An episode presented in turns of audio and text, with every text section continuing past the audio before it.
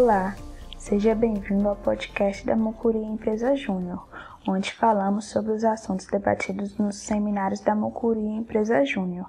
E hoje falaremos sobre o direito ambiental e seus impactos para as empresas. Tudo começou em 1981 quando a Lei 6.938 do ano de 1981 estabeleceu os instrumentos para a preservação, recuperação da qualidade do meio ambiente, como o licenciamento ambiental. Inovou ao instituir o caráter objetivo da responsabilidade civil por dano ambiental.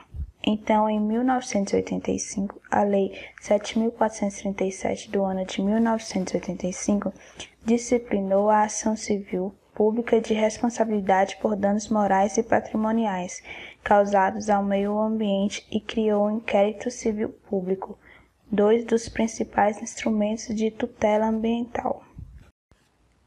Em seguida, em 1986, a Resolução 1 de 86 do CONAMA regulamentou o processo de licenciamento ambiental quanto à elaboração do estudo de impacto ao meio ambiente e é utilizada para consultas sobre empreendimentos sujeitos à elaboração de EIA ou RIMA até hoje. Dois anos depois, em 1988, a primeira Constituição brasileira a ter um capítulo destinado exclusivamente à proteção do meio ambiente, que recepcionou na íntegra a legislação ambiental vigente à época. Em 1997, a Resolução CONAMA 237 de 1997 regulamentou os aspectos de licenciamento ambiental estabelecidos na Política Nacional do Meio Ambiente, que por anos foi utilizada para determinar prazos e competências do licenciamento ambiental até o advento da Lei Complementar 140 de 2011 e também a Política Nacional de Recursos Hídricos, Lei 9.433, do ano de 1997, criou e delimitou a atuação do Sistema de Informações sobre Recursos Hídricos, do Sistema Nacional de Gerenciamento de Recursos Hídricos, do Conselho Nacional de Recursos Hídricos, dos Comitês de Bacia Hidrográfica, das agências de água e da Secretaria Executiva do Conselho Nacional de Recursos Hídricos, traz infrações administrativas específicas. Um ano depois, em 1998, a Lei 9605 de 1998 dispôs sobre sanções penais e administrativas derivadas de condutas e atividades lesivas ao meio ambiente. Uniformizou as penas e estabeleceu a gradação para as infrações penais. Sua principal novidade foi a responsabilidade criminal das pessoas jurídicas e a desconsideração da personalidade jurídica sempre que esta representa obstáculo para a recuperação ambiental. Em 2000, a Lei 9.985 do ano de 2000 instituiu o Sistema Nacional de Unidades de Conservação da Natureza, além de estabelecer critérios e normas para criar, implantar e gerenciar esses espaços territoriais. Quase uma década depois, em 2009, a Lei 12.187 no ano de 2009, instituiu a Política Nacional sobre Mudança do Clima e estabeleceu suas diretrizes. Adotou o Compromisso Nacional Voluntário de Redução de Emissões de Gases de Efeito Estufa no território nacional e previu ações de mitigação para o seu alcance. Em 2010, a Lei 2.305 do ano de 2012 instituiu e dispôs sobre os princípios objetivos e instrumentos da Política Nacional de Resíduos Sólidos, entre eles a logística reversa para os tipos de resíduos nela definidos. Define a responsabilidade compartilhada que determina infrações administrativas próprias.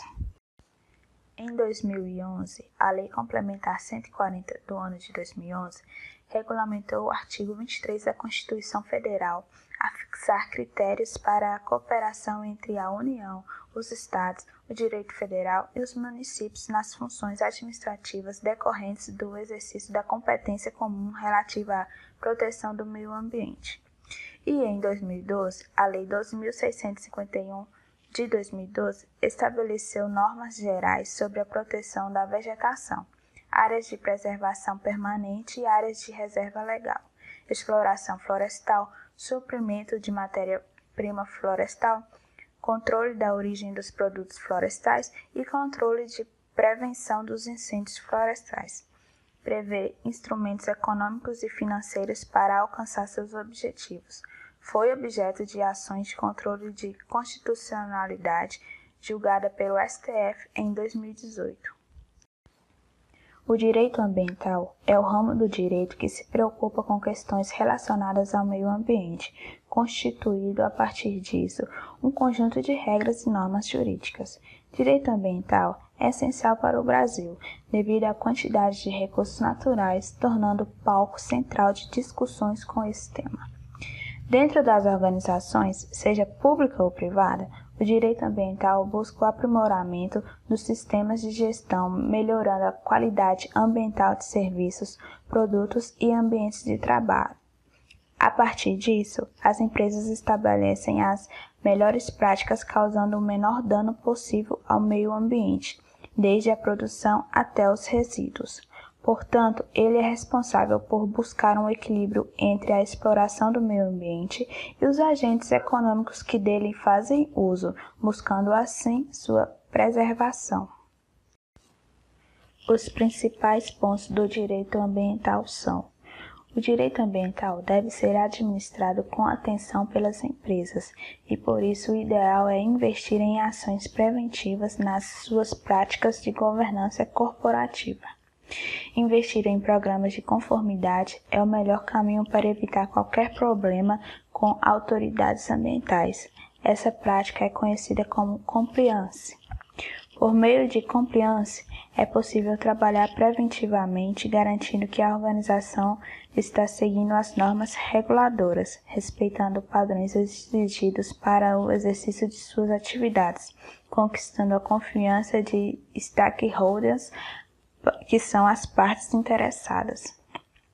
Um programa de conformidade orientado pelo profissional especializado, além de servir a imagem da empresa, otimiza os riscos do empreendimento, como é o caso dos riscos ambientais, evitando pesadas sanções que desestabilizam o orçamento de qualquer companhia. Seus aspectos positivos são melhorias no meio ambiente, diminuição dos desastres ambientais, agrega qualidade aos produtos fornecidos pela empresa. A empresa que tem uma política ambiental gera uma impressão positiva aos clientes.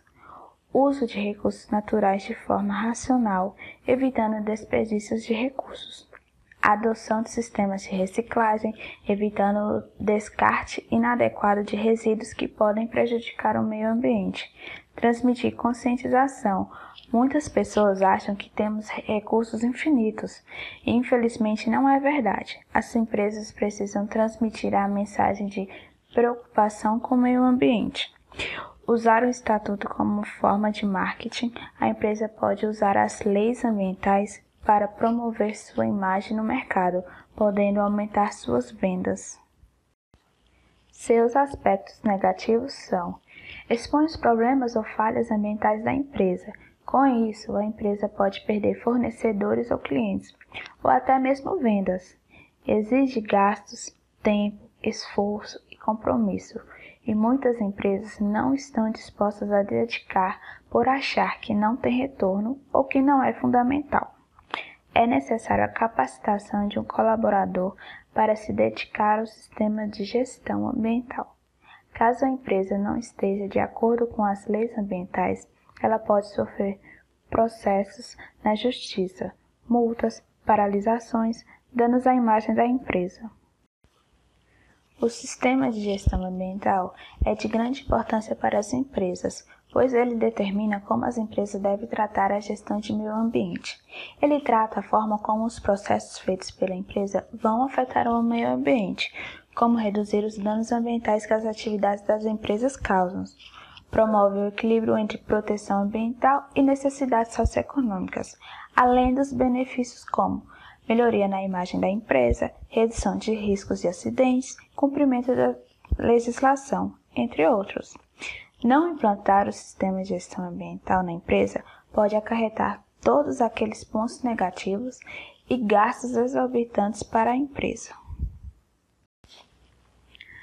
As perspectivas para o futuro são: busca ativa pela sustentabilidade poderá tornar um forte mecanismo para conter a destruição ambiental, garantindo assim algum futuro à natureza e às futuras gerações da vida humana. Precaução. A precaução mostra uma importante ferramenta, principalmente quando se sabe da existência dos riscos de determinada ação mas esses não são totalmente conhecidos ou previsíveis. Conscientização. Um ponto importante a ser destacado é a conscientização da população, uma vez que a consciência de que os recursos naturais não são infinitos e devem ser preservados deve ser atingida. Por isso, pessoas e empresas devem ter consciência dos dados ao meio ambiente. O campo de atuação do direito ambiental vai longe. Ele vem se tornando uma das áreas mais promissoras para a advocacia, seja pelo volume de recursos que envolve ou pela diversidade de novas ações que contempla. É crescente o papel não só do poder público, mas também das comunidades e das empresas na valorização do bem ambiental. Com a popularização da questão ambiental, os consumidores passaram a se preocupar qual o impacto que os produtos que consomem causam no meio ambiente. Com isso, várias empresas passaram a se utilizar do marketing verde. O marketing verde é quando as marcas que geram práticas para melhorar o meio ambiente com o objetivo de agregar uma vantagem competitiva e uma mudança na percepção do consumidor sobre as marcas, demonstrando que eles se preocupam com o meio ambiente. Porém, isso faz com que outras empresas que não têm práticas ambientais se utilizem do greenwashing. O greenwashing, ou lavagem verde, diz respeito a toda comunicação, seja ela visual ou escrita, que uma empresa usa a fim de se promover com o nome de ecológica. Porém, se alguns detalhes forem levados em consideração, é possível perceber que elas estão fazendo um falso marketing ambiental e os seus produtos não são necessariamente ecológicos ou sustentáveis. Portanto, a prevenção é o melhor caminho. Preocupar-se com o meio ambiente é também estar atento ao bom funcionamento do seu negócio. A legislação ambiental é um meio eficiente e necessário de redução dos conflitos entre empresa e meio ambiente, ainda que não suficiente. Embora a dificuldade de aplicação legal continue a existir, é visível uma modificação gradual na conduta ambiental das organizações. Obrigada pela atenção.